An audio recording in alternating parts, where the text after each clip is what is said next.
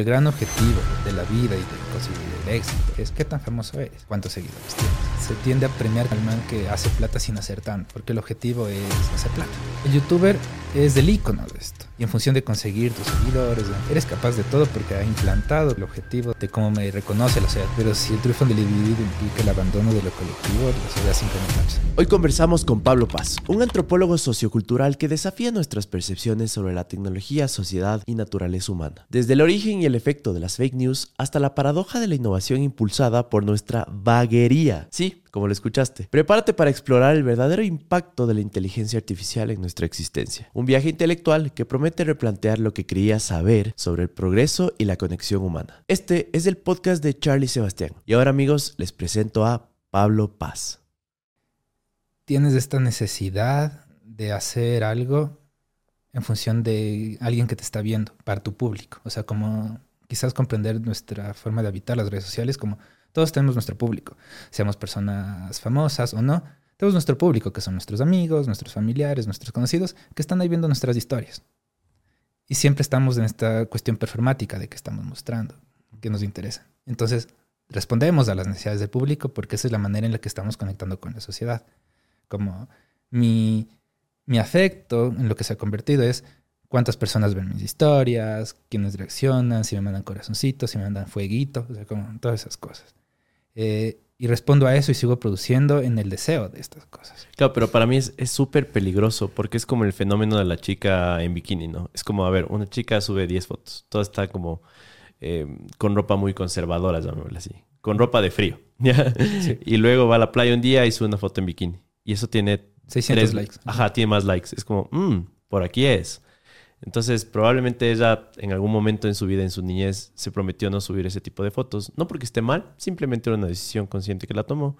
Y eventualmente empieza a subir estas fotos y te enteras a los seis meses que abre su OnlyFans. Porque en serio la gente le empezó a ver un montón. Entonces es, es como súper peligroso porque yo he visto incontables casos en los cuales se, se pierden. O sea, la gente hace lo que hace porque sí. No sé si has visto este fenómeno que hay en TikTok ahora. ¿Cuál es el último trend? el último trend es el siguiente. Tienes una bolsa de, yo qué sé, puede ser un condón, un globo, cualquier cosa que puedes meterle algún líquido dentro. Es el que le botan en la cabeza y se quedan ahogados. Entonces cogen y te dicen, entra live ahorita porque de acuerdo a las rosas que tú me, me mandes, o burritos, o lo que sea que hay en TikTok ahora, voy a inflar el globo de cosas asquerosas. Entonces me mandas 10 rosas, inflemos 10 veces.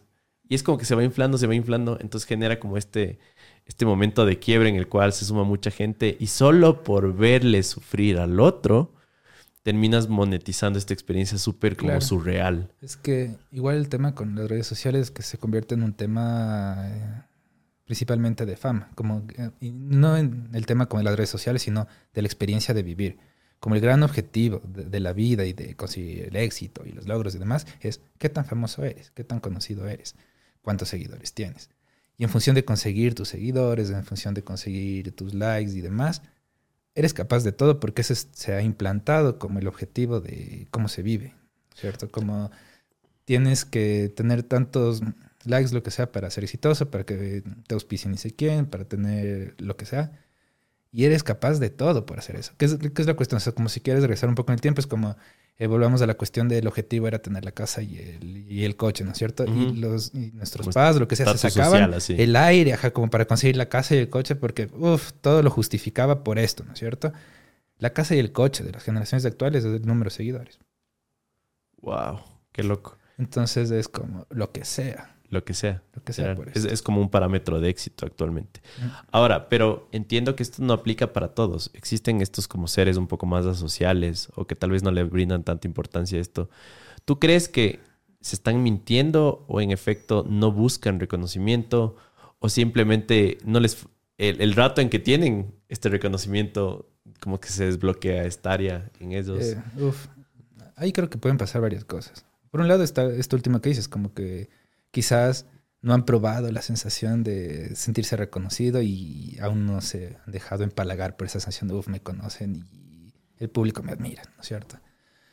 Pero también puede ser que realmente no les interesa, o sea, como es muy complicado, sobre todo en sociedades en esta sociedad totalmente globalizada en el que yo estoy consumiendo lo que está, eh, no sé, a un bailarín de Tailandia viendo en TikTok, o sea, es súper complicado este, hablar de generalidades porque ah, es demasiada diversidad, o sea, estás lidiando con toda la diversidad del mundo metida, ¿cierto? Eh, y el punto es que obviamente tienes, tendrás gente que no le llama la atención la fama, o mm. sea, tienes, tienes esto mucho como de personalidad, o sea, por ejemplo, eh, y quizás metiéndonos un poquito en política, así mínimamente, tienes la figura de quien quiere ser presidente y quiere ser líder y quiere salir en las cámaras y quiere mostrarse que viene desde chiquito. Y tienes a alguien que igual le interesa las cosas, pero prefiere más bien estar en el paso, en, la silla de atrás, como de, sí, le interesa quizás tener poder, pero no quiere ser figura pública. Y luego tienes a los que no les interesa nada de eso, ¿no es cierto? Y creo que aplica lo mismo en redes sociales, mm. porque obviamente eh, tienes quizás esta cuestión como de gente distintos niveles de influenciabilidad en la gente. Que es la cuestión de si tienes a unos chamos que les estás diciendo la clave del éxito es ser famoso y se tragan la píldora de que ese es el éxito, se van en eso. Pero tendrás otros chamos que les suene como, pero ¿para qué quiero la fama? O sea, como, yo no quiero esto. O sea, como a mí me interesa estar haciendo capoeira y no quiero que nadie me vea hacer capoeira. Este, y simplemente no, no caen en este juego de estar produciendo y, y haciéndote nombre. O sea, como es la cuestión de que a la final dentro de este universo de identidades hay identidades que son un poco más fuertes, que no ceden como a esta, esta ola, ¿no? Mm, mm. que, es, la cuestión de los trenes, o sea, como tienes estos trenes súper riesgosos, recién hace un tiempo como que hubo unas manes que se murieron por hacer un reto de TikTok, una cosa así. Este, que a veces cuando lees los retos es como, pero esto desafía la lógica, o sea, como si tú lees las cosas que te piden que hagas por el reto, no lo haces, o sea, como es súper... Sí, sí, sí. Pero la, el deseo de, pegar, de ser reconocido, ser famoso, dice como, ok, yo lo hago y me va bien y seré famoso para mi grupo de 100 personas en el colegio. Y eso les basta. Eh, y, tendrá, y tienes esta otra gente que es como que, no, esto es súper gil, no lo voy a hacer, pero es una cuestión de qué tan influenciables son, o sea, como cómo compensan este, esta ausencia de fama, ¿no es cierto? O sea, como es una cuestión como del reconocimiento social que es súper clave, de hecho, en todas las sociedades, como el tema del prestigio, el tema de, cómo me reconoce la sociedad, como qué rol cumple en la sociedad. Este, como te decía, ahorita está manejado en la cuestión de cuántos seguidores tengo, qué tan mm, conocido soy, qué cosas de hecho, ¿no es cierto? Porque, porque este solo te interrumpo también somos como un resultado de lo que consumimos y se vuelve como un loop vicioso en el cual se va fortaleciendo este tema de que un parámetro del éxito son los seguidores. Pero es, es qué, qué diferente y qué contraste hay entre una sociedad, por ejemplo, ecuatoriana y nigeriana. Justo el otro día leía que eh, aquí hicieron una encuesta y la carrera más solicitada, más aspiracional que existe para un niño es ser youtuber. Y en Nigeria no, es ser ingeniero o médico. Entonces, de alguna u otra forma es como, esos no tienen tanto acceso a Internet. Y al final del día es como, yo quiero, no, sé si es, es porque un fenómeno que se da, es como, ah, yo quiero solucionar los problemas de mi sociedad. Y para eso necesitamos medicina e ingeniería. Y aquí es como, veo que ese man está haciendo full plata y no hace mucho. ¿Eso es ser influencer? Mm, yo quiero eso. Sí, verás, o sea, hay, hay una mezcla de razones que, que, de hecho, eh, comparto muchas de las cosas que dices. Eh, creo que en lo que más comparto esta cuestión como de mi contexto y mi necesidad y qué siento que es importante. Y también como qué reconoce mi sociedad, ¿no es cierto? Tú mencionas el caso de Nigeria, pero, pero por ejemplo ahorita por contexto podemos mencionar el caso de Gaza y es como que la mayoría de profesionales en Gaza son médicos. Es la cuestión como de, ok, este, esto necesita, y no solo necesita, sino como es lo más valioso que podemos tener. O sea, es como lo que más necesitamos. Entonces, digamos, como volvemos al caso de Nigeria, como si mi hijo se hace ingeniero, es del orgullo de la familia en la cuestión de está brindando a la sociedad lo que esta sociedad necesita. O si se hace médico, en esta cuestión como súper real, como de nos faltan médicos, nos faltan ingenieros, tenemos todos estos problemas de infraestructura y demás. Y mi hijo está aquí defendiendo, respondiendo a estas necesidades y es del orgullo de, la familia, del pueblo, de la comunidad, de lo que sea. Em, acá tienes un par de fenómenos y es la cuestión de, eh, y, quizás me extiendo un poco, pero es cuando la, versión neoliberal de cómo funcionan las sociedades ingresa a Latinoamérica a través de las dictaduras, tienes un proceso de hiperindividualización. Entonces, tus necesidades superan las necesidades de la comunidad. En una sociedad, por ejemplo, como, como esta, normalmente y además en la sociedad capitalista se tiende a premiar como al man que hace plata sin hacer tanto, porque el objetivo es hacer plata. El youtuber es del icono de esto. Obviamente, le meten el esfuerzo, está reaccionando a videos, de estar produciendo, el, el, estrés de estar trabajando todos los días viendo qué sirve para conseguir seguidores, o sea, todo, crear la comunidad y todo eso. Claro, hay un esfuerzo real, pero la percepción pero, de pero la, la percepción, exacto, Ajá. es como el man está viendo videos y se está divirtiendo. Exacto. Y se está riendo y recibe plata por estar riéndose de las cosas, ¿no es cierto? Entonces, se convierte como una especie de profesión soñada, porque es el man se está divirtiendo, está gozando y se está metiendo plata, que son como de los pilares de, de, de la idea de cómo debe funcionar la sociedad neoliberal, que es como, soy feliz en mi individualidad, hago las cosas que me gustan y me forro de plata. Es, sí. eh, pero como pierdes este sentido de comunidad, de qué necesita mi país, qué necesita mi barrio, qué necesita mi familia, ya no lo haces, o sea, ya no, es, ya no sigues estas profesiones que son un poco más de, de entrega y servicio, ¿no? O, sea, o que son como mucho más, más útiles que es medio polémico, pero sí, o sea, como la cuestión de, pero podemos decir como la, los que estudian medicina, que es como que yo estudio para la típica de salvar vidas, uh -huh. ¿cierto? En comparación a yo me hago youtuber porque qué, qué divertido. Claro. O sea, es muy individualista es, el exacto, pensamiento, es, sí, tienes es, razón. Es justo eso. Entonces, ese, ese es como el, el, el, el, problema. O sea, como es, de ahí siento que es que, que parten estas cosas. Pero es, es increíble cómo al mismo tiempo... Eh, un europeo puede venir acá y decir como que su sociedad más bien que, mm, qué cálida es, o sea, qué cercana entre seres humanos. No sé si por el dolor de la guerra, por el clima, por diferentes condiciones. Por lo menos en el día a día, nosotros podemos percibirles como personas más individuales. Ya, pero aquí más bien es como... O, o tal vez solo es como una percepción muy superficial de, de que las Verás, cosas... Yo, yo creo que tiene sentido, pero que hay distintos matices. Yo te diría que nosotros somos afectuosos y serviciales. Mm, yeah. Entonces, me, me gustan somos, esas palabras. somos mm. afectuosos como de te abrazamos, te, te, hacemos parte de una. La cuestión de que puede llegar un man desconocido y en hora y media estás de panaza y ya se quedó de grupo de largo, ¿no es cierto? Somos acogedores, o sea, de, de abrazar y ven, goza, goza con nosotros. Y, Pero te va mejor que este, a mí. Eh, y ahí tal vez. Y ahí entran un, entra un montón de cosas. Pero también mencionaba el tema de, de, serviciales en el sentido de. Te voy a colar en las cosas. Eh, principalmente si no es mucho incordio para mí. O sea, si me genera como una cuestión ya de súper joda personal, puede que ya no lo haga. O sea, como. Eh, te puedo colar a mudarte. ¿No es cierto? O sea, y Bien, te puedo mover las cosas. Ajá. Un dita de mi ajá, vida. Un dita de mi vida y todo. Ajá pero pueden haber otras cosas como mucho más graves y es como que no, y ya no, ¿no es cierto? O, o, que implique una decisión sobre mi vida o ceder algo en mi vida, ya no lo hago, o sea, como... Porque es esta cuestión como lo que te decía, como el triunfo del individuo sobre la colectividad, entonces como que no, esta cosa que me pides no me va a hacer feliz, entonces como no me va a hacer feliz, yo sé que la necesitas, pero como no me hace feliz, no te voy a ayudar con esto. ¿no es cierto? Entonces es, es, mucho de eso. Entonces, claro, el europeo va a venir, va a haber una, además también porque le, exper le experimentan muy poco tiempo, este, va a venir va a decir como eh, qué amigables que son y siempre se apoyan. Y es como sí, siempre nos apoyamos, pero no siento que esta decisión de apoyarse realmente esté sustentada en esta visión como de la colectividad. Que es esta cuestión como, a ver, nosotros obviamente podemos darlo todo por nuestros panos, por quienes son cercanos este, pero a veces si nos estamos en la calle y vemos a un desconocido lidiando con un costal inmenso o lo que sea, quizás nos vamos de largo porque no es tan cercano.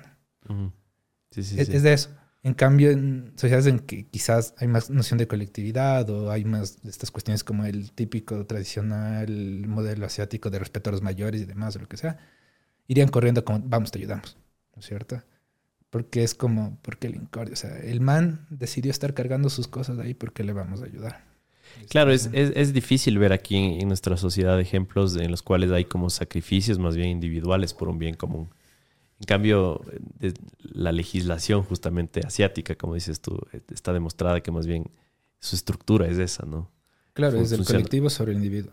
Esa completamente. Y que sufran las minorías por la gran mayoría, ¿no? Sí, que obviamente tiene sus cuestiones polémicas y todo, pero, pero es eso, ¿no? O sea, como porque justo me, me preguntaba sobre por qué las cosas están más o menos hacia acá y es Sí, sí, justo sí. eso, como, eh, por un lado, es importante esta cuestión de, del triunfo del individuo y que todos puedan seguir sus sueños y la alegría más, pero si el triunfo del individuo implica el abandono de lo colectivo, la, la sociedad simplemente colapsa. Que es medio lo que está pasando en Estados Unidos, ¿no? Yo Sí. creo que es el mejor ejemplo de cómo el individualismo puede empezar a implosionar una sociedad. Es, es sorprendente. Yo sigo muchos eh, podcasters por allá y las historias que ven, los fenómenos que hay. Justo, justo vi un video vira- viral en el cual una, una comunidad neonazi salía a las, a las calles súper orgullosos de quiénes son, como para eh, que, que más gente se una a su grupo y como eh, hubo agresiones igual con gente afroamericana. O sea, un- una locura. Y es como, esto hace 10 años era como penado por la ley, porque era un, era un acto de racismo. eh, que im- y ese, ese rato iban a la cárcel, no, no estaba bien. Pero ahora es como que todos jalan para su lado, estamos, estamos como hiperpolarizados y al final Ecuador es como, en ese aspecto, una copia barata de Estados Unidos. Claro, este. Es que eso es totalmente complicado, pero verás. Una de las cosas que, que ocurren, que es justo lo, lo que tú mencionabas, que es el tema de esta como hiperindividualidad y demás, es que de repente todo se vuelve válido. O sea, eh, por un lado ocurre lo obvio que es como opiniones se vuelven verdades, porque es como yo pienso esto y así debe ser, y listo, y quien no piensa esto es un idiota o no ha leído lo suficiente Sí. o no tiene idea de lo que pasa. Pero solo se Porque- vuelve así por repetición, como Claro, dices tú, o sea, por repetición, pero también porque el momento en el que el individuo tiene la razón sobre todas las cosas que pasan en el mundo, la verdad del individuo es la verdad total, ¿no es cierto? Entonces, no puedes entrar en un espacio de negociación en estos, en estos contextos que tú mencionas justo el de Estados Unidos, porque el individuo siempre tiene la razón. Entonces tienes la lucha entre una multitud de individuos que cada quien tiene su verdad súper en- entre cierta, polémica, a veces súper disociada, pero todos están aferrados a su verdad. Y tiene esta cuestión que es súper importante de Estados Unidos, que es la dichosa eh, libertad de expresión, que los manes sí, ahí sí dicen lo que sea y es como, es lo que pienso y tengo mi derecho a decirlo. claro. Este, que simplemente te... Terra- terraplanistas. Exacto, o sea, que Sí, tienes un montón de cosas.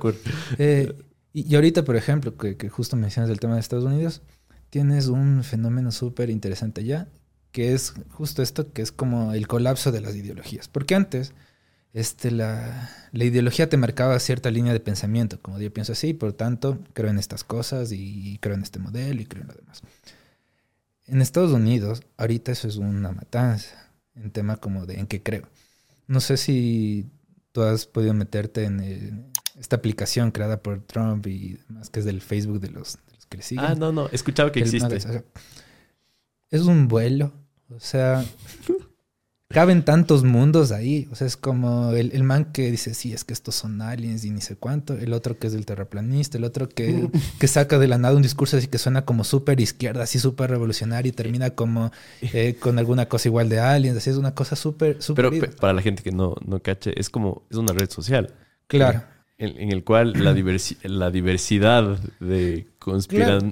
de- Pero, pero el punto es como que conviven demasiados mundos ahí. O sea, es una cuestión como un man, pero Trump, pero que es anti-armas y que es antiguerra. Y, o sea, como es una cuestión súper loca. O sea, como es un mundo en el que puedes coincidir con todos y nadie a la vez. O que puedes coincidir con el más demente en un 30% de lo que está diciendo, a pesar de que el 70% es como súper volado. Y te hace replantearte con que yo estaba súper seguro de que este man es antagónico a mí, pero por completo. Y descubro que el 30% de las ideas pensamos igual, o sea, es como súper, súper loco. Entonces, en este conflicto identitario en el que todo cabe, nada tiene sentido, no hay como una ideología, una idea que encamine estas cosas hacia, hacia nada, todos se matan entre sí. Este, y ahorita me haces de acuerdo porque esto, la otra vez lo, lo estaba hablando, que es como, eh, no sé si habrás visto, hace unos meses eh, la, la primera ministra italiana estaba haciendo, justo ahorita que estaban con todo este, este, este problema o drama de los barcos que se estaban hundiendo, que estaban yendo a Europa desde África. Escuché la noticia. Eh, la cosa es que esta primera ministra italiana hizo declaraciones en las que es que responde a, a, Francia, porque Francia decía como es que Italia no está cumpliendo con la cuota de migrantes que debe recibir.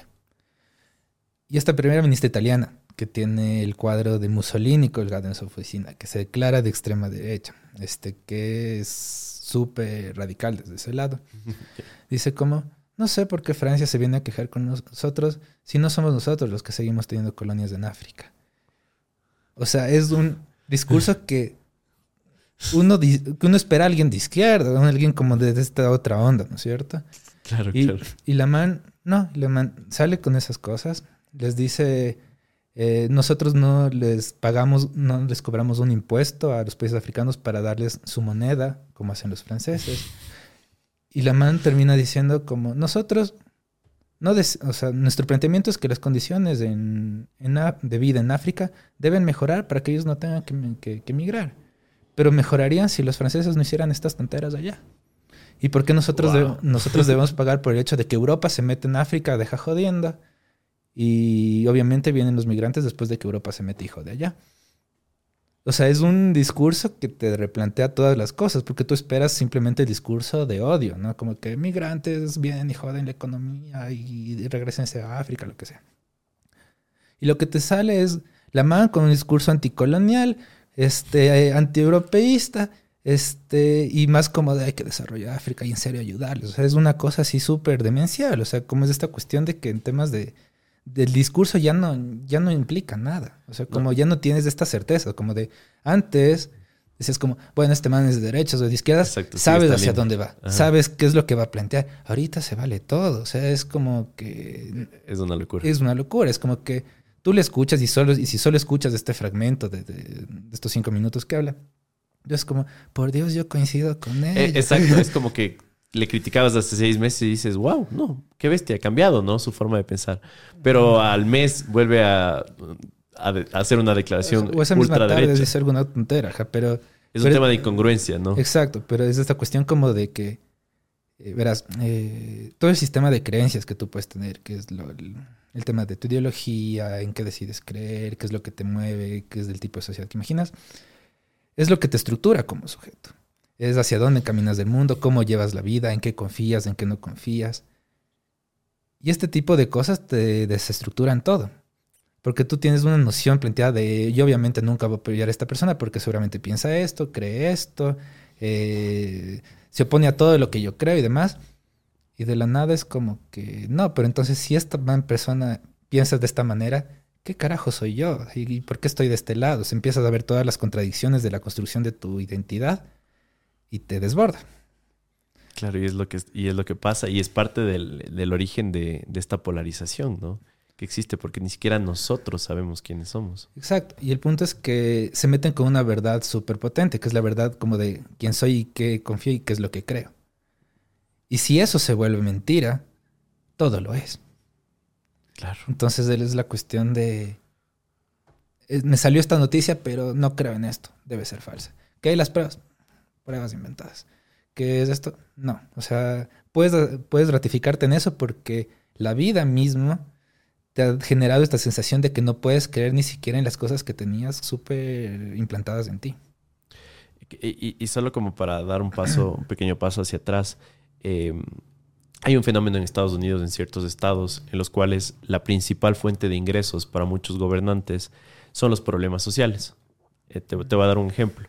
Estados como California, eh, entiendo que es como la, sede de, lo- de los homeless, de los mendigos, ¿no? ¿Por qué? Porque resulta que todos los contratos que existen de los shelters, o sea, de, los, de las casas para estos mendigos, de las medicinas, de todo, resulta que son contra- contratos multimillonarios entre el gobierno y los dueños de estos negocios que terminan siendo gobernantes igual. Porque justo no hay esta, sepa- no hay esta separación ¿no? entre fuentes de ingreso y, y que seas un servidor público. O sea, no- claro, no, sí, existe. o sea, el, bueno, el problema cuando se habla de Estados Unidos en esto es que en Estados Unidos todo es negocio. Ese es el problema. Todo es negocio. Entonces- y, y- y creo que conectamos con el punto del individualismo, ¿no? Es como, no importa lo mal que esté mi ciudad, me- lo enferma que esté. De hecho, entiendo que ellos mismos les están como, pro- les proveen las drogas a los homeless, porque mientras más cuota tengan, es como más plata reciben del Estado, mientras más personas estén mal. Y, y es un loop, es como un ciclo vicioso, un, eh, terrible. o sea, es, es impresionante que, que digas, ah, mientras más millones esté haciendo, mientras esté destruyendo mi ciudad. Realmente es irrelevante. Es como, Claro, lo que importa es el triunfo del individuo. Ajá. Como, yo no sé muy bien esta cuestión que, que me comentas de, de que ellos mismos les proveen las drogas, pero un ejemplo más, más claro quizás de, cómo es así de, de loco esto es del sistema penitenciario gringo. Como es privatizado, ellos reciben dinero por la cantidad de personas que tienen reclusas y tienes un montón de casos que no son para reclusión y que terminan en reclusión porque simplemente eh, le conviene al sistema seguir metiendo el plata ahí. O simplemente extienden cadenas porque necesitan más gente ahí para poder tener más dinero. O sea, es como... wow. Mientras Sí, en Holanda están cerrando cárceles porque como ya no hay reos, lo están convirtiendo en bibliotecas, por ejemplo. Sí, Un contraste increíble. sí. Pero también hay casos en Ecuador, ¿no? Entiendo, ponte el- todo el tráfico que había de medicinas durante la pandemia, de cómo ciertos person- personajes dentro del Instituto de Seguridad Social tenían mafias completas por el tráfico de medicinas. Y es como, los manes lo único que estaban pensando es en, en ellos y tal vez en sus cuatro miembros de la familia. Tal cual. Es que ese es el verdadero riesgo de, de esta fantasía hiperliberal del, del individuo sobre la colectividad. Que obviamente tiene sus riesgos, que obviamente también la, toda la colectividad sobre el individuo también lleva a escenarios súper complejos y demás. Pero el punto es que una vez que le pones al individuo en el centro, toda acción del individuo es legítima en tanto sea por él. ¿No es cierto? Es como... Y hay una cosa curiosa aquí, y luego sigo con esto, es... Hay unos chéveres estudios psicológicos este, en los que te dicen que para tu inconsciente, para tu yo, para tu ego, este, tú eres el héroe de la historia. Siempre. La única manera en la que tu inconsciente sigue lidiando con la vida y todas esas cosas es bajo el precepto de que tú eres el héroe de la historia. El héroe de la historia nunca se equivoca. El chulla. Exacto. Pero el héroe de, de la historia nunca se equivoca, siempre hace lo correcto, siempre tiene una razón para hacer las cosas. Y tu inconsciente, y eso fue la cosa que más me, me, me choqué cuando leí estas cosas, va a crear unas verdades para ti, para que puedas seguir habitando este espacio de que eres el héroe de tu historia. Y tenías un caso, justo le- le- Wow. que mencionaste, que es esta cuestión de, fueron hablar con prisioneros que habían cometido crímenes brutales, así como de asesinatos, trata de personas, lo que sea. Y les entrevistaban y ellos decían como yo actué bien, como era la única manera de actuar de estas formas y yo hice lo correcto y están en paz. Porque el inconsciente les obliga a asumir como era lo correcto. Pero, pero ¿qué es esto? ¿Una condición psicológica? ¿Una Este, línea psicológica? Es hasta donde yo sé, no soy psicólogo, Sí, sí, sí. este es un es la manera en la que tu inconsciente comprende el mundo. Básicamente, o sea, en general, o sea, todos tenemos esta cuestión, o sea, no es que es una enfermedad, no es que es una psicopatía, Ah, ya, es una forma. sino de- es tal cual, ajá, cómo funciona el cerebro. Porque es, una- es un acto de protección, o sea, como necesitan tenerte como la figura principal de esta historia, porque si no, cuando la jodas o cuando algo horrible te pase, quizás no te puedes recuperar de eso, no puedes lidiar con esas Wow. cosas.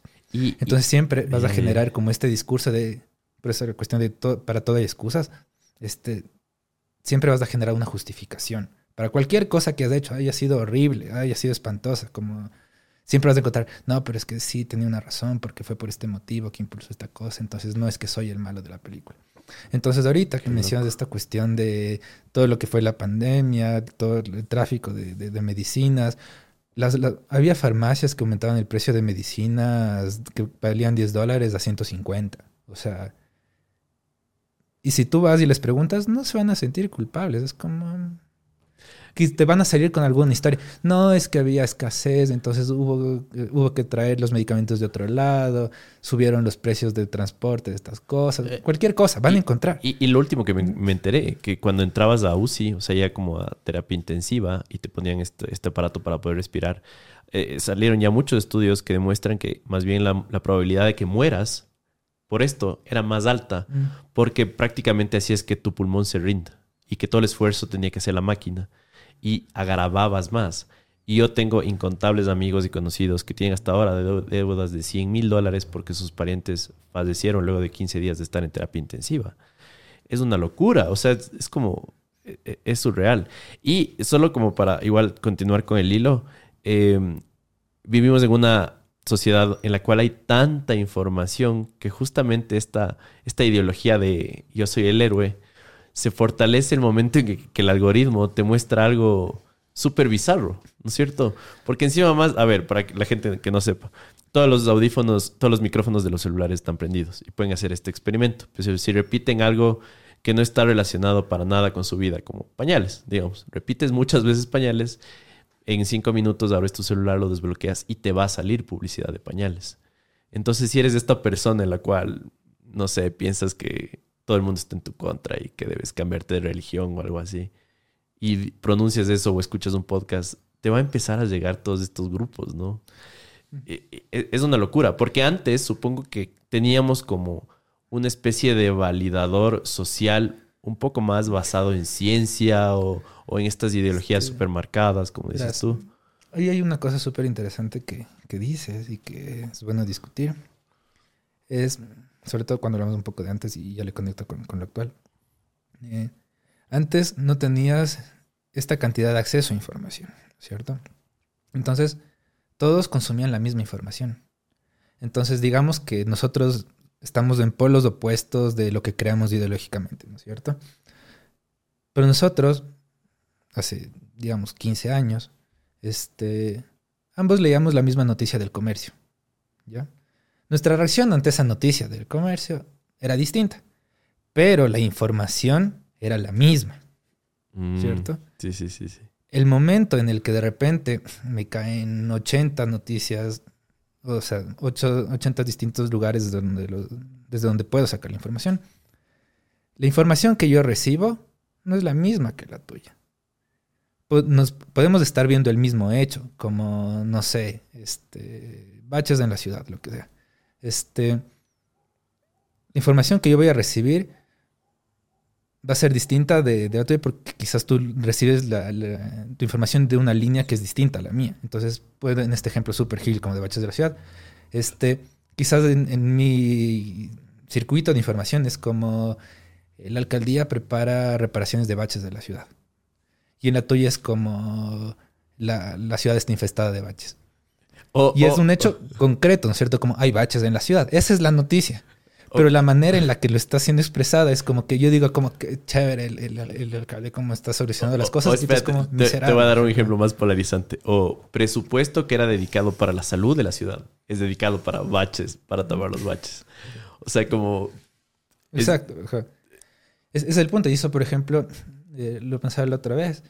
Y, y- y un amigo me, me- me hizo caer en cuenta de esto. Decía como... Porque en alguna época estoy viviendo igual en Estados Unidos. Decía como... Antes tenías la cuestión de un sistema de información. Pero si, por ejemplo, ahora tengo a un norteamericano y lo utilizo porque es quizá el ejemplo más claro. Alguien que se está informando viendo CNN con alguien que se está informando viendo Fox News no están viviendo en el mismo país, no están viviendo las mismas Sí. noticias. Es eso. Entonces, ¿cómo puedo discutir sobre el futuro del país si no tenemos ni siquiera el sentido básico de qué está pasando? Y lo puedes trasladar acá, o sea, como dependiendo de quién, de, de dónde estás sacando la información, tu noción de en qué país vives es distinta. Porque tú Sí. puedes tener tus necesidades concretas y demás, y en función de eso, más o menos, hacerte una idea. Pero tu vecino, que puede estar leyendo o recibiendo la información de otro lado, va a tener una noción totalmente distinta del país. Y luego ocurren como estos procesos en los que simplemente ni siquiera sabes qué carajo está pasando. Claro, y incluso en los errores que habían antes, eh, el aprendizaje era también... eh, a nivel de, comunidad. O sea, todos nos equivocábamos y resulta que aprendimos también todos, porque habían contadas fuentes de información, me explico. Y sí, en serio que el, el origen de este podcast, como te comentaba antes, era tratar de regresar a una sociedad en la cual volvemos a tomar nuestras decisiones basadas en data y en ciencia. Porque eh, es impresionante, hemos venido conversando cómo se ha distorsionado los hábitos, la, toma de decisiones de las personas. Es, es, caótico desde la parte de la identidad y todo esto. Y eso que quería conversar contigo, podemos conversarlo más después, sobre no está ni siquiera metido en, en esta ecuación el tema de la inteligencia artificial y el tema de las fake news, que le vuelven todavía más complejo el problema, porque ya no puedes creer en absolutamente nada. No, y, y verás, es tan problemático en este momento que puedes conseguir data de cualquier cosa que quieras probar. O sea, ese, es un problema que realmente eh, no le encuentro como, como salida ahorita. Que es una cuestión como de, verás. No crees en las vacunas, así. Este, no, yo, sí creo. Pero, pero verás, por ejemplo, y esto, esto pasó hace unos meses, así que quizás algunas cosas como se, me escapan. Pero era en, en temas de fecundación o aborto, una cosa de estas, no, lo recuerdo bien. Pero era un mini estudio en el que te mostraban que de ambos lados te podían sacar como ah, información científica, o sea, como datos y estadísticas y cómo responde tal cosa, para probarte dos cosas distintas, la misma. Este, entonces es como que esta data eh, también termina siendo esclava de la ideología de, que, de cómo está siendo presentada. Y ese es un problema, porque todo el mundo tiene datos para probar lo que quiere decir. O sea, si por ejemplo yo ahorita, mm, no sé, me invento como eh, los indicadores económicos dicen que este modelo funciona mejor para esta situación en la que estamos y puedo mostrar un montón de tablas, un montón de indicadores, un montón de, un montón de cosas. Alguien de la otra esquina puede decir como, no, en realidad ese modelo no funciona por estas cosas, estas cosas, y me puede sacar la, la misma información. O sea, como la lucha por, por cuál es el dato correcto no, no tiene salida. Ese, es el problema, o sea, como es una cuestión como súper loca. y ahorita voy a disociar un poquito. este, porque también nosotros no somos quienes están siguiendo los datos. O sea, es una cuestión que, que, le pensé algún tiempo. Y es como, la ciencia reemplazó la cuestión de, la iglesia de alguna manera, la cuestión de la fe, ¿no es cierto? Como pruebas y evidencias ante simplemente fe y creencia, ¿no es cierto? Pero yo hablaba con unos amigos y es como, si lo intentas ver desde el punto de vista de cómo se organizaba la, iglesia y demás, y como sistema de creencias, y cómo se organiza la ciencia, como sistema de creencias, cómo se podría organizar la ciencia como sistema de creencias, ves similes. O sea, es como cuando sale el especialista Dice como, logramos esta cosa y esto reacciona de esta manera y demás. Tú crees, porque tú no hiciste el experimento. Tú no comprobaste las cosas. Tú simplemente te están pasando una información. Y dices, ok, el man que sabe nos dice que esto significa esto, así que le creo, porque la ciencia tiene los datos, tiene la es verificable, ¿no es cierto? Pero es lo mismo que, digamos, un cura que dice, en la Biblia dicen estas cosas, ¿qué significa esto y qué implica esto? Y el man creyente como, claro, porque el man que es el especialista en comprender la Biblia, dice que significa esto y tiene sentido, ¿no es cierto? Entonces es una cuestión de que a veces siento que la ciencia tiene demasiado poder y, más que tiene poder está demasiado alejada del común de la población. O sea... Completamente. Es eso, es como que obviamente es verificable, o sea, como si yo mezclo químicos de cierta manera va a producir algo y, todos lo vamos a ver, ¿no es cierto? Este, pero es tan distante el nivel de conocimiento y de acceso a la información que hasta cierto punto creer en lo que me dice el científico se convierte en un acto de fe, porque no lo estoy viendo.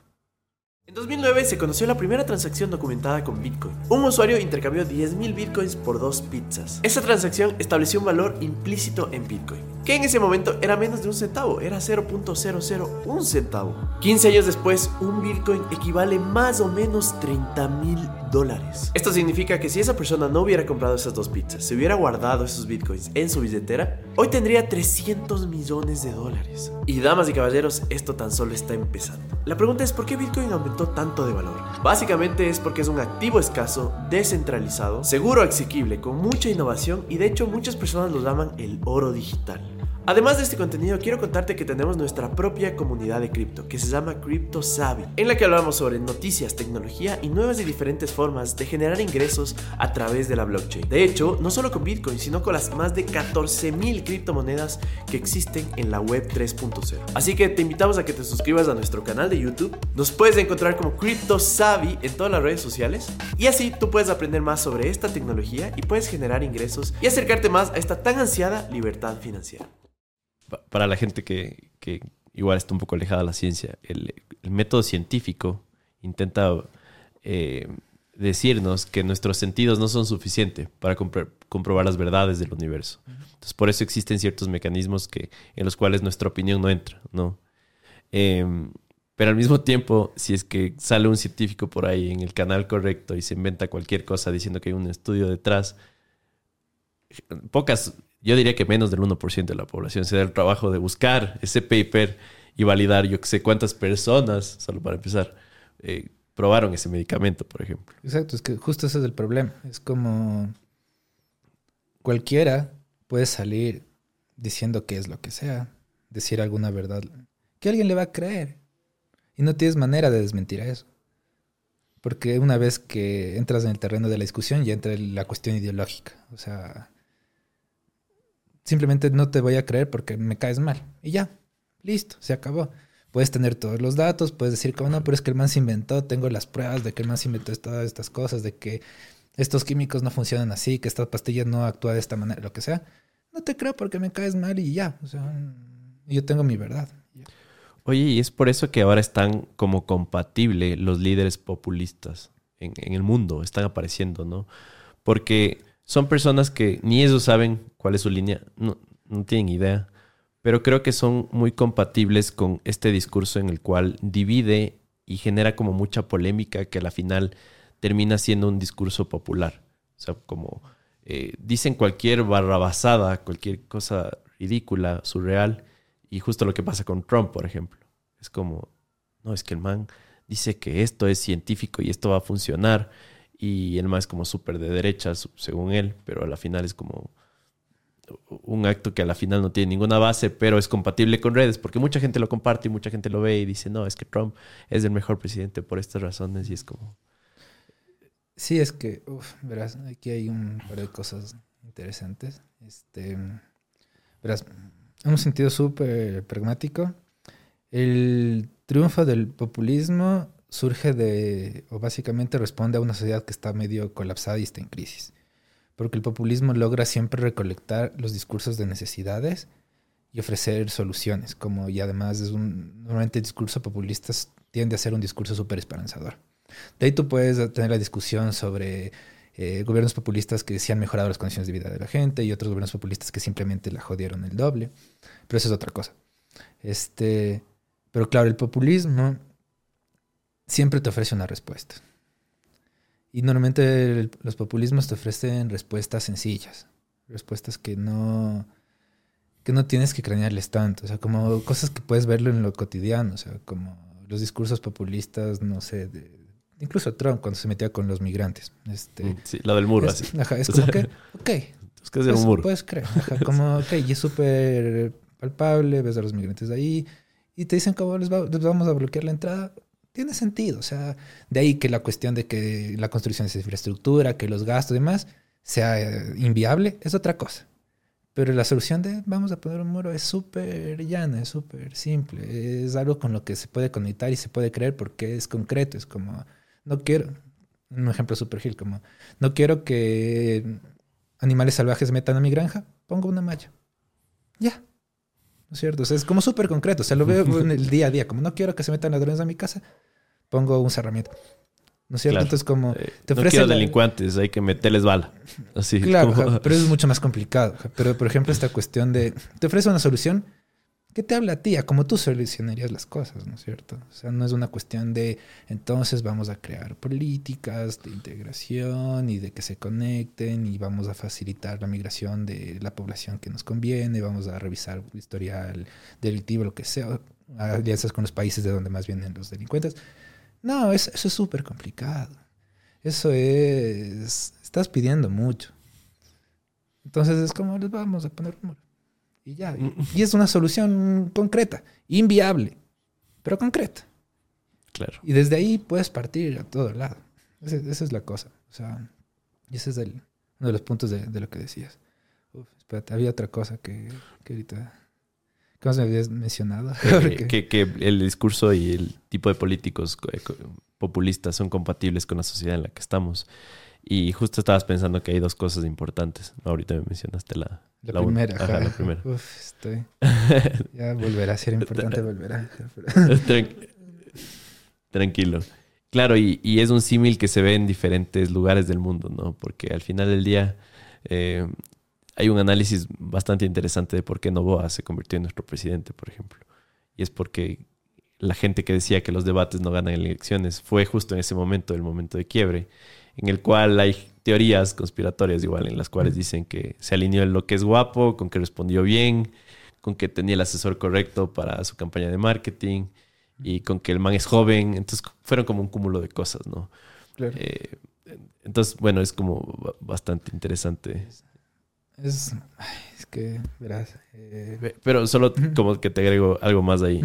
Y, y lo que más me molesta del sistema político que, en el que vivimos es que el, el candidato correcto, o sea, el popular, el que haga bien su campaña, es completamente aislado al, al, al- al gobernante que necesitamos, al capaz.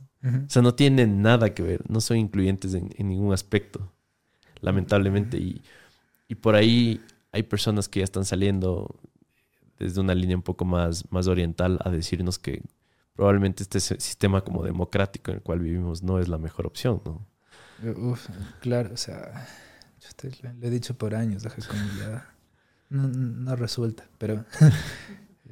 Pero es, es muy antipopular ese discurso, porque dices como, ¿y cuál es la alternativa? Sí, es que es una problemática, o sea, porque al final tampoco es que puedes decir como solo estas personas van a poder votar porque confiamos en su criterio. No, eso no, no funciona. Además, como qué criterio, o sea, como es, es una pesada.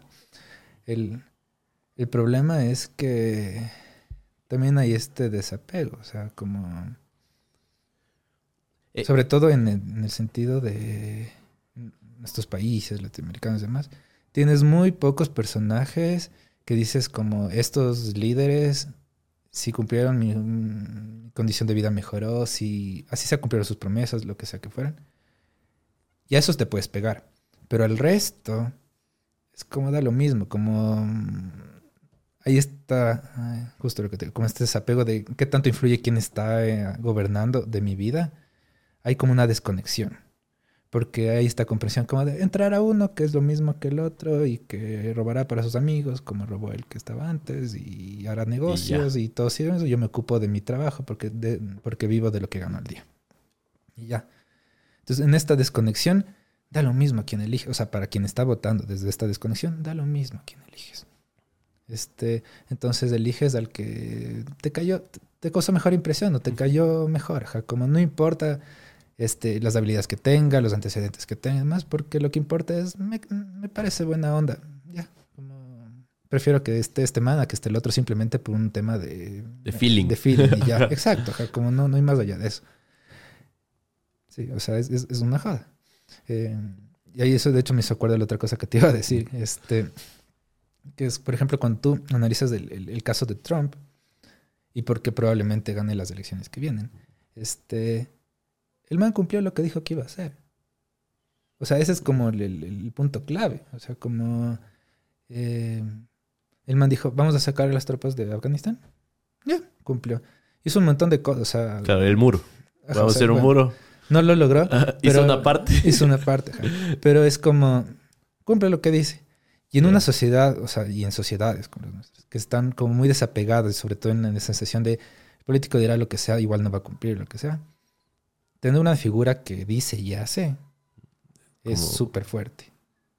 A, Es a endiosarle. Claro, porque puedes confiar en que lo que te dice es cierto, sobre todo, y volvemos a esta cuestión como de, estoy colapsando como individuo, no sé qué es verdad, no sé qué es cierto. Por un lado me caen con que el fin del mundo está aquí cerquito por el cambio climático, por el otro lado me dicen que además la Tierra es plana, por el otro lado me dicen como que en realidad todo está bien y que esto es un periodo de calentamiento Lo del internet. ¿Has normal. escuchado lo del internet muerto?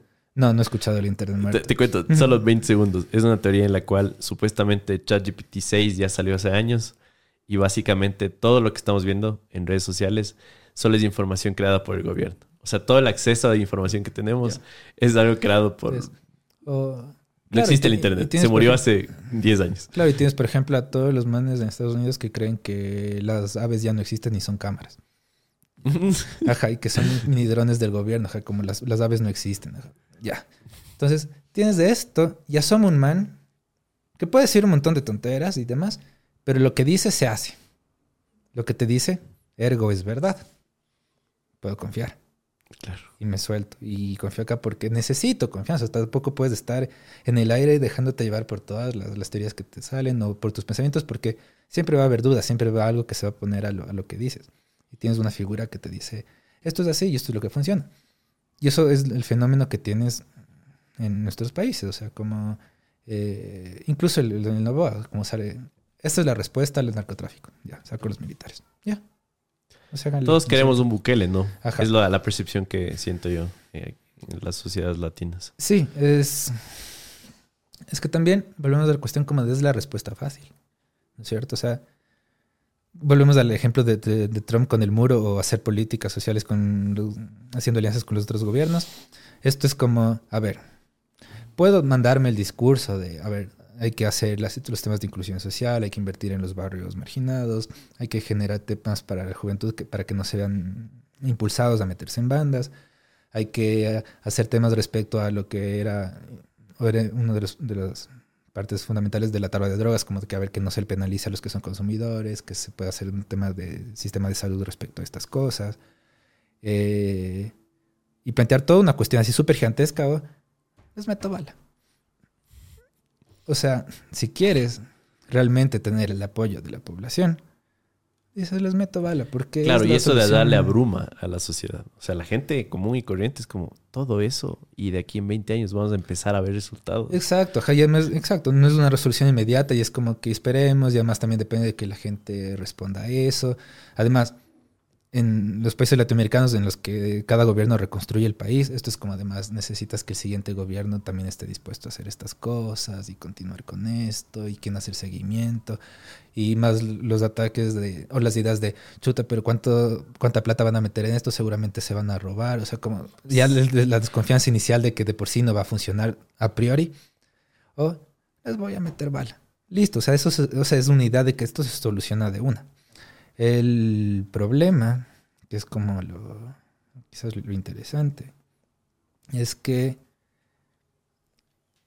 uno nu- nunca es consciente del lugar que ocupa en nivel estatal.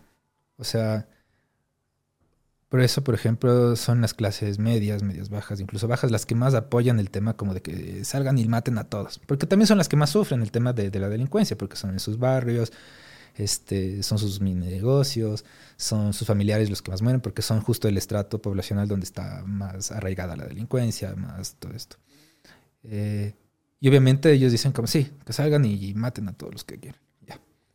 Pero el punto es que esta misma población es la que va a ser el target de, de estas políticas. Pero esta cuestión como de lo que te decía, como todos somos del héroe de nuestra historia, entonces nosotros estamos bien. Y es súper claro para la sociedad que nosotros obviamente no somos lo mismo que el resto de delincuentes.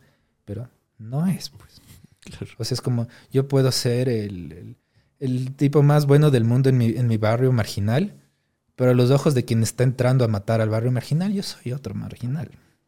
Hay un autor que se llama Franz Fanon y el man decía como los, los negros de, de Mauritania, sí, de Mauritania, no de Martinica, perdón, este, odian a los senegaleses. Ambos son colonias francesas. Este, pero les odian con la vida a los senegaleses. Les odian, les odian, les odian. Y hacen todo lo posible para no parecerse a los senegaleses. Son vecinos, o sea, son... Tú les ves y piensas que son lo mismo, ¿cierto? Pero ellos, para ellos es súper claro, como de, yo no soy senegalés, yo, yo no soy senegalés. Y tienes esta historia de un man de, de Martinica este, que viaja a París y llega al aeropuerto y los oficiales le mandan a, a- a sentarse donde los senegaleses. Y el man así como de, ¿cómo no te das cuenta que no soy senegalés? O sea, como, mírame, es, es tan obvio que no soy senegalés, así tú me mandas acá donde ellos.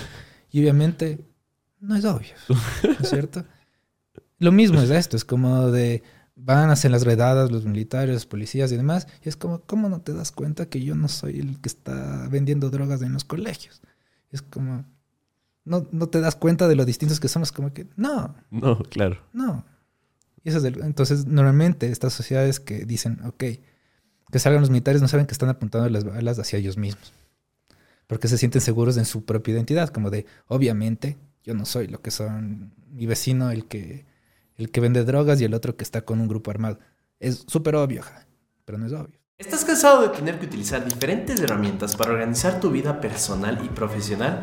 Con Notion puedes hacer todo esto en un solo lugar, desde un blog de notas hasta un planificador de proyectos.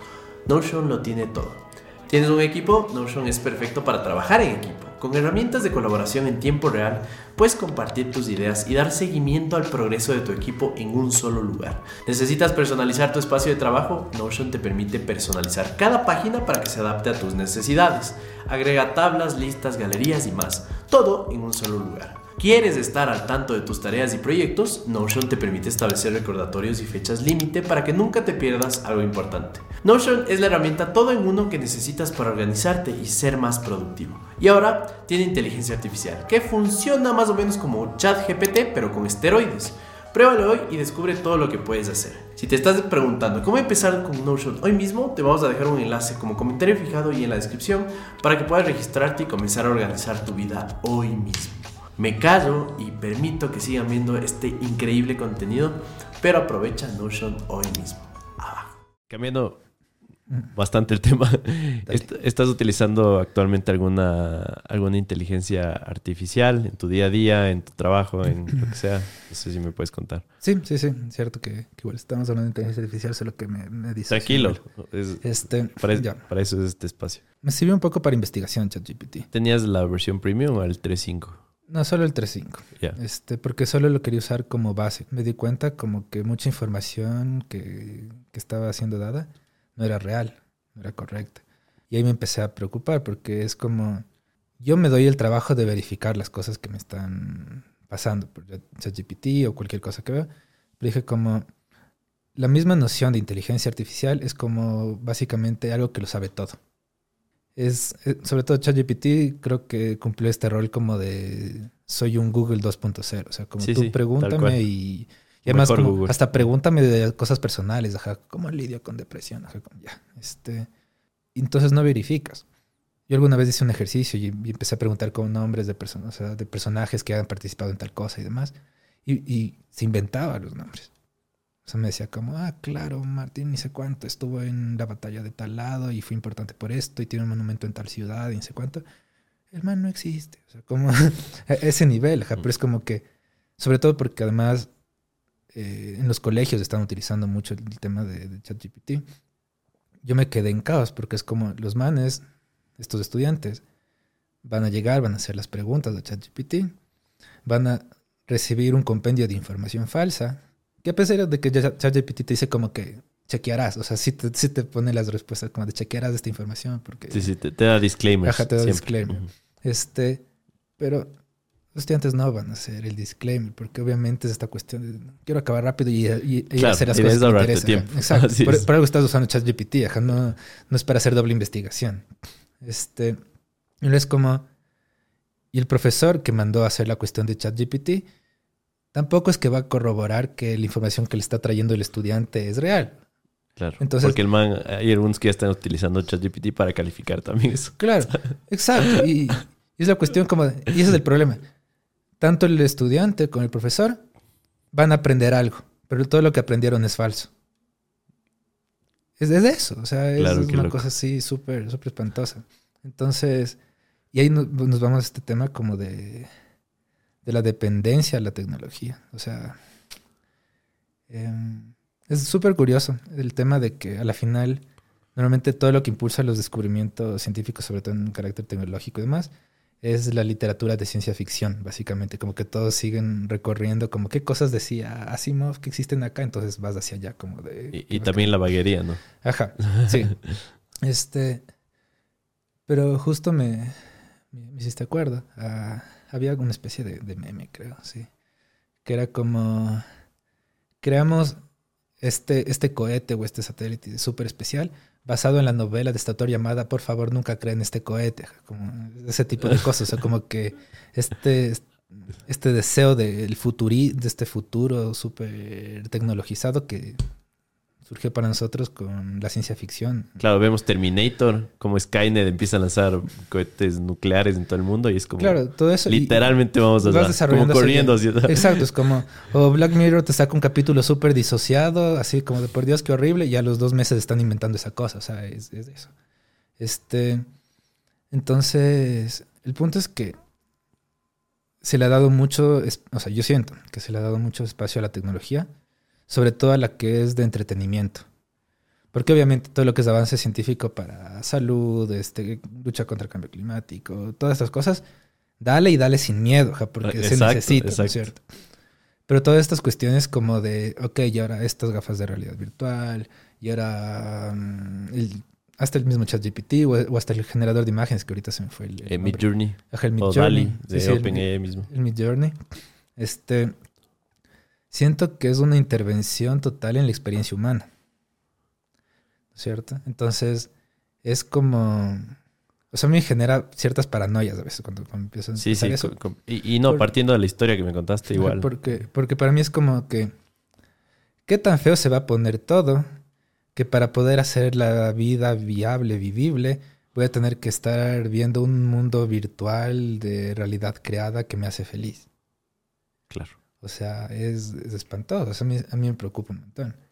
Em, y además en esta, en esta desconexión, o sea, porque al final lo que estás haciendo es además hiper individualizando aún más las cosas, porque es como, ok, yo ya no necesito salir a verle a un amigo, tomarnos un café, porque puedo tener una videollamada con él usando mis gafas de realidad virtual y me quedo tomando el café igual en mi casa. Claro, y estoy al lado de él. Y estoy igual al lado de él. Y es como. Le quita la experiencia a la vida. Porque la experiencia de vida es como. Así sea, levantarse porque se te fueron las ganas media hora de- antes de que quedaron. Levantarse, ir caminando, lo que sea, ver qué está pasando en el mundo. Mientras vas lidiando con tus pensamientos de, en cualquier vuelo que te vayas mientras caminas. Este. Y luego encontrar el lugar y habitar el espacio. ¿no es cierto? Claro, Y- es- Solo, solo un disclaimer que quería dar del, del chat que me parece importante es que, bueno, primero, OpenAI sí reconoció que parte del código hay estas alucinaciones en las cuales el chat se equivoca y te da datos su- como ridículos y sin, sin, sin valía. Pero eh, lo que también reconocieron es que al final del día con tanta información que entra es como que le promedian a la información. Entonces, al promediar información numérica o muy técnica o muy exacta, sí es un problema grave, me explico. Pero en áreas un poco más como de habilidades blandas o algo así, sigue siendo como una herramienta eh, espectacular, porque al final del día, eh, como son áreas un poco más subjetivas tal vez, eh, sigue siendo como un aporte fantástico. Y, Sí. y de lo que entiendo igual es que el chat 4, el- la versión 4.0, esta es la que como que rompió récords en cuestión de versus pruebas de performance humano, ¿no? Entonces está como que mucho más corregido el asunto. Claro. El problema que yo tengo con el chat es que en serio la gente no está haciendo nada al respecto, porque ponte ayer le escuchaba a mi, a mi novia que estaba como investigando muchas cosas de arquitectura para ella aprender y me, me pareció fascinante, porque es como qué bacán, lo volviste asequible. Pero hay gente que es como que hace toda su vida y entrega trabajos y cosas con chat y ellos no están absorbiendo nada en el camino de esa información. Exacto. Eso es como mi, mi- mi mayor preocupación. Sí, es que totalmente. O sea, es que hay muchas preocupaciones. O sea, en el tema de, de ChatGPT, obviamente para mí la preocupación más importante era la cuestión como de la información, que obviamente se, se entiende de esta cuestión. Sobre todo cómo, se, cómo funciona el algoritmo y cómo va recopilando la información para poder pasártela. Pero claro, lo que tú mencionas es aún más importante porque el punto, o sea, el- tú mandas un deber con el objetivo de que haya aprendizaje. O sea, el deber solo por el deber no tiene sentido, porque el deber no importa, lo que importa es el aprendizaje. Claro, es del medio. Es, es- ajá, es del- ajá, o sea, el, el deber no me importa, o sea, es como lo que necesitas es este Es esto aprendizaje. que nos inventamos te- para aprender. Ajá, tal cual. Entonces, claro, es como que vas y le pides como darme un ensayo sobre este tema y ya. Obviamente no, no te sirve para nada. Y ese, y ese obviamente es el problema que, que yo le veo. Y además te alimenta también esta sensación como de que la, la vida debe ser como súper cómoda y simplificada, como que nada debe eh, implicar esfuerzo o nada, porque solo tienes que pedirle a la inteligencia artificial que te dé haciendo y tú confías ciegamente en lo que te da haciendo. Como en esa, cierto que va de la mano con lo que te decía, con la cuestión de eh, le elimina, le quita la experiencia humana a la vida. Porque parte de hacer deberes es la cuestión si sea de lidiar, puta, qué tema horrible que es esto, pero le leo y ya. O chuta, qué bonito y qué bonito el gráfico que me encontré. No sé. O simplemente, que es una cuestión que yo siempre he creído, que el ser humano es un ser que necesita aprender. O sea, como que apenas hay algún nivel de conocimiento, lo que sea, el cerebro se va a impulsar como, sí, dame más, o cualquier cosa de estas. Lo que siento que ocurre en esto es como que ya no importa, ya no importa ni siquiera aprender, ya no importa porque alguien más lo va a hacer, el conocimiento lo conseguiré cuando necesite y demás. Y esa es como mi preocupación porque es esto, como de, deja de ser vida. Ese es, ese es el, el- el miedo que me da. Co- Completamente. Y por primera vez, para mí, el principal motor eh, que existe en el mundo de innovación y disrupción, que es la vaguería. Porque tal vez tú nos puedes hablar un poco más de eso. Yo tengo Soy experto. Yo tengo esta opinión como súper impopular y siempre les digo como, oigan, se ha puesto a pensar que realmente somos tan, en serio, tan innovadores y hemos logrado tantos avances porque somos vagos. Simplemente queremos hacer lo mismo o mejor con menos esfuerzo, se- ser eficientes. Y la gente es, no, ¿cómo, cómo vas a decir que la vaguería es la causa, el, el origen de eso?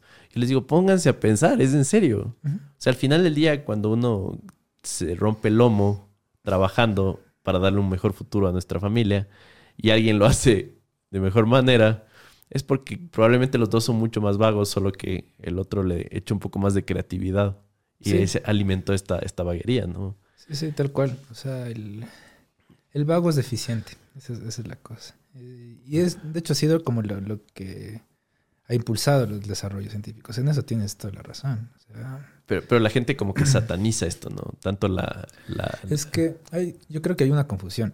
Porque obviamente el desarrollo científico implica un trabajazo durísimo. O sea, un... Sí, sí. ajá.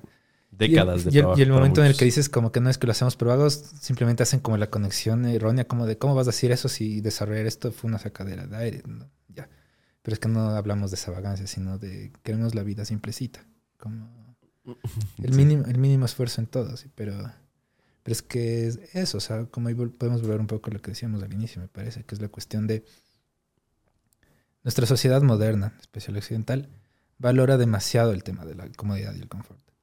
O sea, es como es un pilar de, de los objetivos, como de me saco el aire para poder ya no tener nada, que no trabajar que en trabajar. algún momento. Este, o para comprarme el, el sofá donde me voy a, bo- a ver la, la- la tele. O sea, como toda la manera en la que nosotros llevamos nuestra vida está impulsada hacia el confort. O sea, como me aguanto este trabajo que detesto, pero después de aquí salgo y me voy a ver con mis amigos o cualquier cosa, o Por me voy al fútbol, o, o el dinero que gano acá me gasto en este concierto, cualquier cosa. Yo por suerte no soy esa, mira mi tatuaje.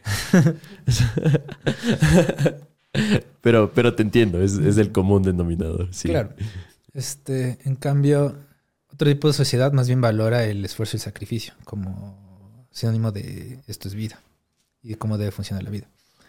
Entonces, claro, nosotros vamos a impulsar un montón el tema de, de mientras más fácil mejor, mientras más automático mejor, mientras menos tengamos que hacer mejor. O sea, por ejemplo, y aquí ya me voy a ir contra todos. Este, a mí el, el Tesla me parece la peor de las cosas. Porque es como, yo para qué me subo a un carro que ni voy a manejar. O sea, como la experiencia de manejar es súper bonita. Así sea acá, que es una locura, que es un estrés espantoso. pero es la cuestión de tener la sensación de tienes del control, este... Ah, pero no me vas a decir que si quieres ir jugando play o leyendo un libro en el carro, no te atrae. Pero es que hay experiencias y hay experiencias. O sea, es como que la experiencia de manejar es la experiencia de manejar. Es como, si quiero ir a un lado en carro leyendo, me pido un taxi. O sea, O sea, es que yo creo que debería ser opcional, incluso en tu carro. Me explico, porque yo disfruto mucho manejar. De hecho, justo Erika, mi novia, me dice como, ¿cómo lo logras? Y yo le digo, no, es que yo disfruto. Le veo como un juego en el cual incluso voy como pensando en muchas cosas, escuchando un podcast. Eh, Es bonito, me explico. Pero hay veces que en serio estás cansado, ponte. Y que puedas poner un piloto automático sería fantástico. Claro, o sea, sí, sí se puede llegar a, a la mitad. O sea, sí, es, es verdad que no necesita ser todo tan polémico y dramático, pero, pero siento como que ya es un exceso. O sea, como el siguiente paso es algo que me dé durmiendo. o sea. Sí, sí. es, es de eso, o sea, como de ¿qué, nos queda? Claro, ya, Ah, sí, exacto, tienes razón. Claro, Sí, vamos hacia, hacia Wally, ¿no? Básicamente. Siempre el pod- algunos podcasts que hemos hecho aquí terminan como en este en esta peli que muchos piensan que es como para niños, todo infantil, la animación, pero realmente es una es una fotografía del futuro para mí, de lo que podría pasar y hacia dónde va, ¿no? Estos seres de los cuales no tienen que ni caminar, que están entretenidos todo el tiempo y es porque de alguna u otra forma la sociedad resolvió la automatización de las matrices productivas en las cuales ya el trabajo no vale. Tienes un, yo que sé, un salario universal en el cual no tienes que hacer nada, solo respirar. Claro, eso, es- eso es lo que te digo ahorita. Dos cosas. Un- una súper polémica, pero solo porque, porque puedo y hay tiempo. Este. Verás. Y esto con full pinzas. Este. Alguna vez hablaba con. Incluso con el Eric, me parece. Este. De el futuro. En esta cuestión como ya está automatizado y el salario universal y todo eso. Este. Yo le decía como, a ver, en sentidos como súper pragmáticos de cómo se estructura una sociedad y, y demás. Eh, las ayudas sociales, los bonos, la cuestión del- Estado que se involucra para que su sociedad no colapse y demás, viene de la mano de que necesitan una fuente de, trabajo que pueda seguir reproduciendo el trabajo día a día. ¿Cuál sería el sentido? Así totalmente sin moral ahorita. este, de sostener esa, esa población si ya tienes trabajadores. O sea, tienes mucha población en el mundo que depende de estos bonos estatales, de estas ayudas, de estos descuentos, de un montón de cosas que el Estado lo que hace aguanta el Estado. para asegurar que el siguiente día vayas a trabajar y puedas seguir produciendo. Una vez que esta necesidad está satisfecha, este Estado ya no tiene necesidad de seguir haciendo eso. Claro. Y eso es como que, en ese escenario, ¿qué pasa con este segmento de población? O sea, es como una cuestión de, que, que yo le jodía, como la cuestión de, eh, Marx siempre dijo como al final mm, el mundo va hacia una sociedad sin clases, y es como que, claro, pero si al final el 2% de la población se quedan las mismas y no necesita el resto y, pues, y somos desechables, se quedan sobre esa clase y ya, mundo, mundo logrado, como una cuestión como de, de riesgo, o sea, como no hay, a ver, una de las razones por las que las protestas en el mundo funcionan y la gente puede seguir haciendo derechos y demás, es el hecho de que te paran la producción. Hay el paro, Claro. este, te, te frenan todo. Te Algo que tiene muy, muy consciente la población indígena, por ejemplo, en el país. Claro, este, pero te cierran, claro, te cierran todo. Y, y eso en todas las partes del mundo, que fueron, por ejemplo, las protestas de Francia el anterior año, es como te, te cierran todo, o sea, como te hacen colapsar. Y a través de, esa, de ese ataque te obliga, obliga a que el gobierno negocie, porque, ok, necesitamos recuperar estas cosas, necesitamos que vuelvan a producir, vamos a ceder en esto y demás.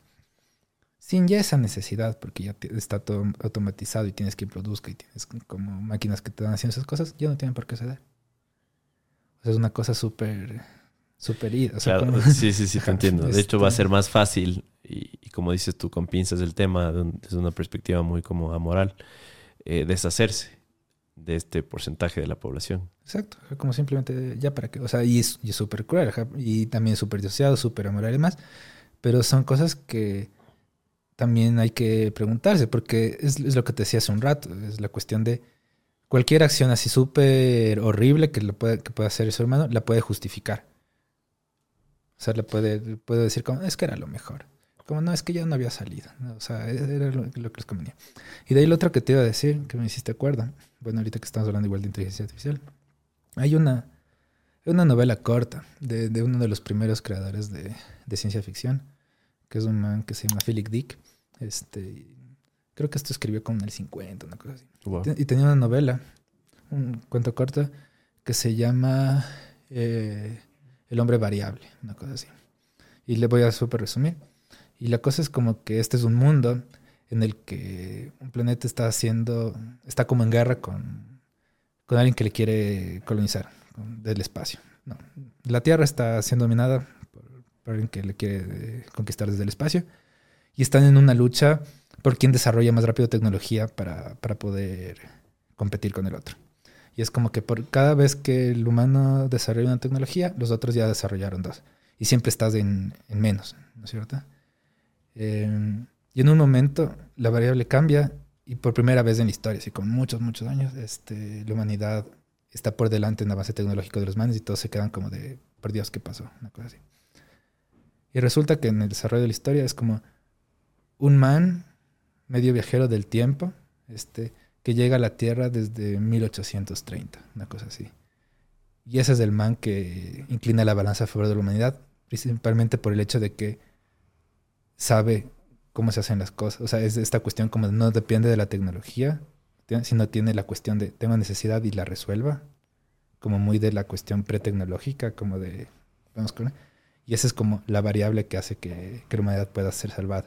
Como que esta cuestión como de este ser humano que no tiene idea de tecnología, pero que en su manera de comprender el mundo y, y encontrar las soluciones y el, y el trabajar y demás, puede encaminar las cosas. Claro, como un propósito muy simple, pero que al final es la pieza faltante para que exacto, gane. Exacto. Entonces, es de eso. o sea, como me acordé por esta cuestión como de...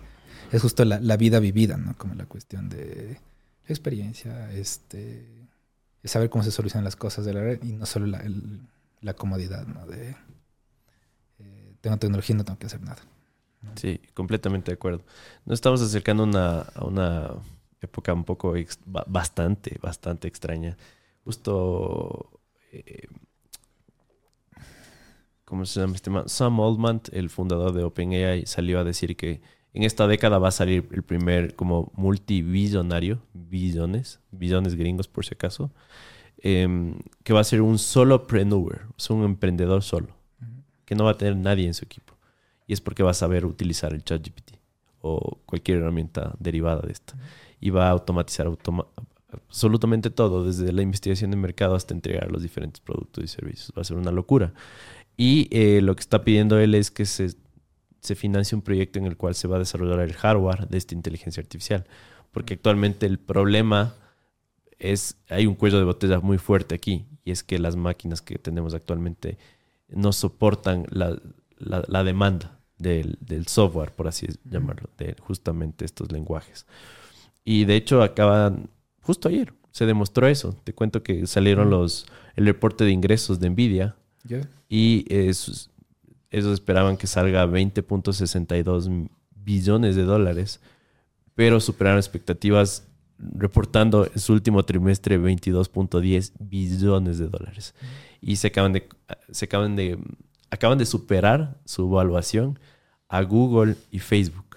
Entonces imagínate, una empresa que hace años yo lo único que sabía es que hacían tarjetas de video para, para la compu, para carreras como arquitectura, diseño o para jugar cualquier videojuego, se acaba de convertir en la segunda empresa más valuada del mundo, solo detrás de Apple. Y esto es porque justamente ellos aprovecharon este nicho, primero desde la minería de, de criptos, que se hacía con las tarjetas de video, y ahora con todo el, el tema de, de proveer eh, el hardware para las inteligencias artificiales, ¿no? Entonces, eh, ahí quisiera como tu, tu opinión de ese tema, porque me parece un poco preocupante. O sea, es como que estamos yendo solo por, por llegar a ¿no? Por hacerlo más rápido posible, pero hay un montón de implicaciones que, que la gente no ha conversado del tema. Sí, o sea, yo creo que creo que ya se decidió, o sea, como creo que esto está ya totalmente fuera de, de nuestras manos. Eh, es esta cuestión de ahorita, como tú dices, es ahorita el avance tecnológico, sea como sea, hacia donde sea. Y ya sin fin. O sea, lo que te decía hace un rato, como si fuera otro tipo de avance tecnológico más orientado a como necesidades súper reales. Es otra cosa, pero ahorita... Claro, es como- descubrir la cura del cáncer, por ejemplo. Sería Claro, fantástico, me explico. O pararle un poco el cambio climático, exacto. Exacto. Pero ahorita es como, no, ya hay que darle con, con locura, con, con demencia, todo esto. Y el problema es que todo este desarrollo tecnológico también necesita un montón de recursos. Y no solo el tema monetario, sino recursos concretos como todo lo que es minería para conseguir todos los, los materiales que requieren. Y el, el planeta ya nos da. Claro, no da. Ese, ese- ese No tema da. como... Por eso ahorita están hablando todo el tema de minería espacial y demás, porque están como desesperados por, por hacer este chistecito. Pero... Pero quizás es un tema como de... Quizás te ponen una escala de, de valores hacia dónde está planteando las cosas. Porque mm, no creo que sea meta de la humanidad como tener el primer multimillonario. ¿Cómo era? Multimi- Multibillonario. multibillonario. O sea, como quizás ajá, esa, esa idea quizás no es lo que me tiene despierto a las noches. Ajá, como de cuándo llegará. este, ¿En Ecuador? ajá, como será de acá. Le tenemos al elegido. No, o sea, eh, pero te marca como cuáles son las prioridades. Además, pero yo creo que chuta, em, es un momento súper distópico. Como a mí se me ha hecho este, este chistecito como de siempre imaginamos lo distópico como súper lejano en el futuro, ¿no? Como cuando estas cosas sean así y demás, muy, muy, muy lejano. Yo siento que ahorita ya estamos en una cuestión súper distópica, no solo en la cuestión como de nu- nuestra interacción con la tecnología, que es súper típico de cuestión distópica, ¿no es cierto? Este, sino con cómo realmente está funcionando todo, o sea, como el, el nivel de, de caos y ansiedad que puedes tener, o sea, es una cuestión de... eh, todos los informes anuales te dicen como que cada año estamos más jodidos en el tema climático, por ejemplo. Sí, sí, Este, completo. Y cada vez te dan menos daños, hasta, hasta de, de vida. Me acuerdo que en el 2019 era como que en el 2052 la Tierra va a ser inhabitable por, por el tema del cambio climático. Este, Claro. eh, tienes a los millonarios que se están haciendo sus búnkers. El, como- el de- el de Mark, no sé si viste en Hawái, se hizo, invirtió 100 millones de dólares en su Exacto, búnker. y es como, El ¿qué man, ¿qué, informa- ¿qué ¿Qué sa- información tiene el que man? saben dónde vamos, exacto. Es un montón de, de cosas por el estilo. Eh, Y al mismo tiempo te están generando un montón de tecnología que va hacia entretenimiento, o sea, que es como hasta como despiste. O sea, por un lado puede ser como despiste, en el sentido de que, mire la nueva novedad, entreténgase mientras esto se sigue yendo al diablo. Tal cual. Eh, y por otro lado puede ser incluso ya un escenario tipo de Black Mirror como lo, lo que más nos quede. O sea, como... O sea, va- vamos a empezar con, con teorías así súper podridas que ojalá nunca se hagan realidad. Pero vivir en un búnker por muchos años hasta que la, la Tierra pueda volver a ser Habitable. habitable y con tus gafas de realidad vi- virtual experimentar lo que la vida era. Tener como todo ese espacito, como de sí, esto de Claro, árboles y demás. Porque si no, obviamente tu mente humana va a colapsar, va a colapsar por completo. Entonces te dan una probadita de lo que fue. Y todo va como, sí, y ahora es mucho más real, y ahora responde de mejor manera, y ahora esto ya no sientes la diferencia, y puedes habitar el mundo, y ni sé cuánto. A mí se me hace como, me genera esta sensación como de, estamos desarrollando toda la tecnología para poder abandonar esto y luego lidiar ajá, con simplemente la sensación de lo perdido. O sea, como que es súper, súper, ajá. Y esa es la, la sensación que me deja todo esto, porque si no, no lo, no lo entiendo. O sea, como lo que te decía, como no es una necesidad mía tener al multibillonario. Este, quizás sí es la tuya, Charlie. Pero, no, no, solo me parece un dato muy curioso. pero- es- es un reflejo de justo que está eso, o sea, pasando. como- y hay un montón de, de- de cosas. Como Sí, que sí, sí, sí. le siento que todo va colapsando por todos lados y, y ya. o sea. Oye, Pablito, eh, para mí es como eres mi persona favorita desde la perspectiva en la cual puedo conversar de muchas cosas y, y como que Mm, Lo logré. sa- Logré sabes un montón. Te cuento que por, por temas de tiempo ya tenemos que irle cerrando a este tema, eh, a este podcast. Espero que este sea uno de, de una serie de... Puede ser como... me estoy pensando en alguna serie de esas que tienen como 20 temporadas. Mm, El conversar contigo porque está súper interesante esto. Chévere, Charlie. Qué bueno. Eh, pero quería comentarte, yo estoy creando contenido utilizando diferentes herramientas de inteligencia artificial, pero no las utilizo para crear el contenido, sino que documento cómo es utilizarlas. Ok. ¿Me explico? Eh, justo ayer subí un, un TikTok en el cual mostraba cómo cloné la voz de mi hermana y de mi mamá y abrí su WhatsApp en mi computadora y mandé diferentes audios de diferentes amigas y A personas. ver si se daban cuenta. ajá. Y nadie se dio cuenta, o sea, fue una locura.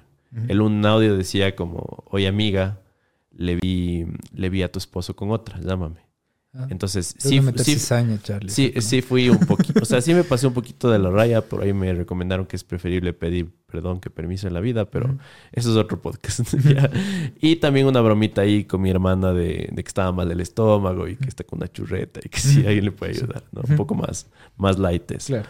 Muchas personas se asustaron, le escribieron a, ma- a mi mamá, a mi hermana. Y documenté esto con el único fin de que la gente cree preguntas de seguridad con sus seres queridos. Es decir, de ahora en adelante, los próximos meses y años, van a recibir llamadas de personas que les quieren hacer mucho daño, extorsionándoles, pidiéndoles plata o lo que sea, haciéndose pasar por sus seres queridos. Con la voz y todo. ajá. Exacto. Eso es algo que va a pasar. Ya está pasando, de hecho, en diferentes partes del mundo.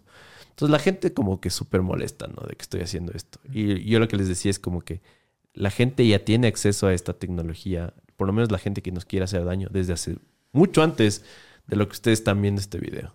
Entonces, Claro, es como que la relación entre de la publicación de la, o sea, cuando sale a luz la tecnología es una diferencia entre 3 y 6 años de cuando estás desarrollándola. Imagínate, justamente. Entonces, eh, quiero que la gente, siempre que vea algo en redes sociales, traten de no ser tan reactivos. Es como que dense un chance, pongan un stop eh, y pónganse a pensar por qué llegó esa información a ustedes. Valídenlo, investiguenlo. Y ahí es donde entra como más bien mi pregunta. ¿Cómo tú has tratado de mantener salud mental en tu vida? ¿Qué es lo que le recomiendas a las personas? Eh, y, y- y empiezo yo antes de darte la palabra, pero justo mañana, por ejemplo, me voy a ir con, en un Airbnb con mi novia y me voy a desconectar de todo.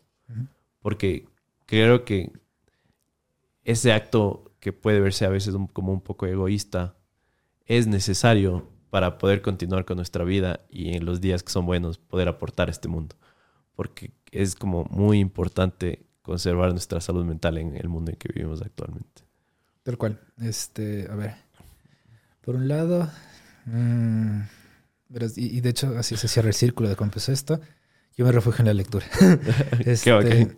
ajá, entonces, como que necesito desconectar, agarro mi libro y me quedo leyendo una, dos, tres horas seguidas sin hacer caso a nadie porque me doy el lujo, ¿no? De, de meterme en la lectura y ponerle ese tiempo, o sea, además del lujo de tener el tiempo de hacer esto. Y ya, esa es como mi, mi única manera de, de distanciarme de, de esto. Porque si no... De hecho, también quizá juegos de mesa. Pero es-. Ajá, como de invitar a algún amigo, juego de mesa y ya. ¿Algún juego de mesa que me recomiendes y nos Este, recomiendes? Depende de que te gusta, tengo un montón. Este, Eh, recién descubrí, o sea, estoy introduciéndome en este mundo. Recién descubrimos Catán, por ejemplo. Y ah, claro, el Catán. Estaba muy chévere. Este, sí, por ejemplo, te diría el Mysterium, no te diría el Leyendas de Landor. Ese- son, son buenos, como son novedosos sobre todo, pero Qué bacán. como no son tan conocidos, o sea, no son tan conocidos de acá, que es el mundo del monopolio. Este, entonces, eso, como que intento más bien irme hacia la cuestión como divertida. Quizás esta cuestión como de me permito abandonar este caos de la vida adulta y vuelvo a abrazar como esa cuestión de, de la infancia, que es la cuestión de me pongo a jugar, me pongo a leer y- dejar Sí, volar sí. la imaginación. Y que además los juegos de mesa también es como Lo dejar mismo. volar la imaginación. ¿no es cierto? Exacto. Y eso, y eso me da como la estabilidad. Pero de ahí eso es lo, lo único, porque al final también es esta cuestión como de lo que tú decías. Estamos metidos en mucha cuestión de redes sociales, tecnología todo el tiempo, bombardeados con información que no sabemos si es cierta, si no, etcétera. Que no hay cómo se- seguir las cosas y eso también eso te termina pasando por encima. Este, entonces es como cada día dos horitas de no quiero saber nada. Qué bacán, hermano. Ya, sí, sí. Gran consejo. Finalmente, si quieres alimentar un poquito tu ego eh, y el reconocimiento, tal vez quieres que te sigan en alguna red social. Eh, en Tinder, me entiendes. no, no, no tengo ninguna red social, ja, como no. Buen- Aún sigo resistiendo a la tentación de, de llegar a la fama, ja, como yo. buenísimo. Entonces, por el momento, el único lugar donde le va a ver a Pablito es eh, los, los espacios en los cuales ace- acepte nuevamente toparnos en, este lugar. ¿Te parece? Perfecto, el próximo encuentro clandestino, porque a mí me decían que esto había sido clandestino. Buenísimo, sí, justo esa es la idea. Hermano, qué gustazo. Muchas Gracias, gracias. Charlie, por invitarme. De Estuvo- hermano.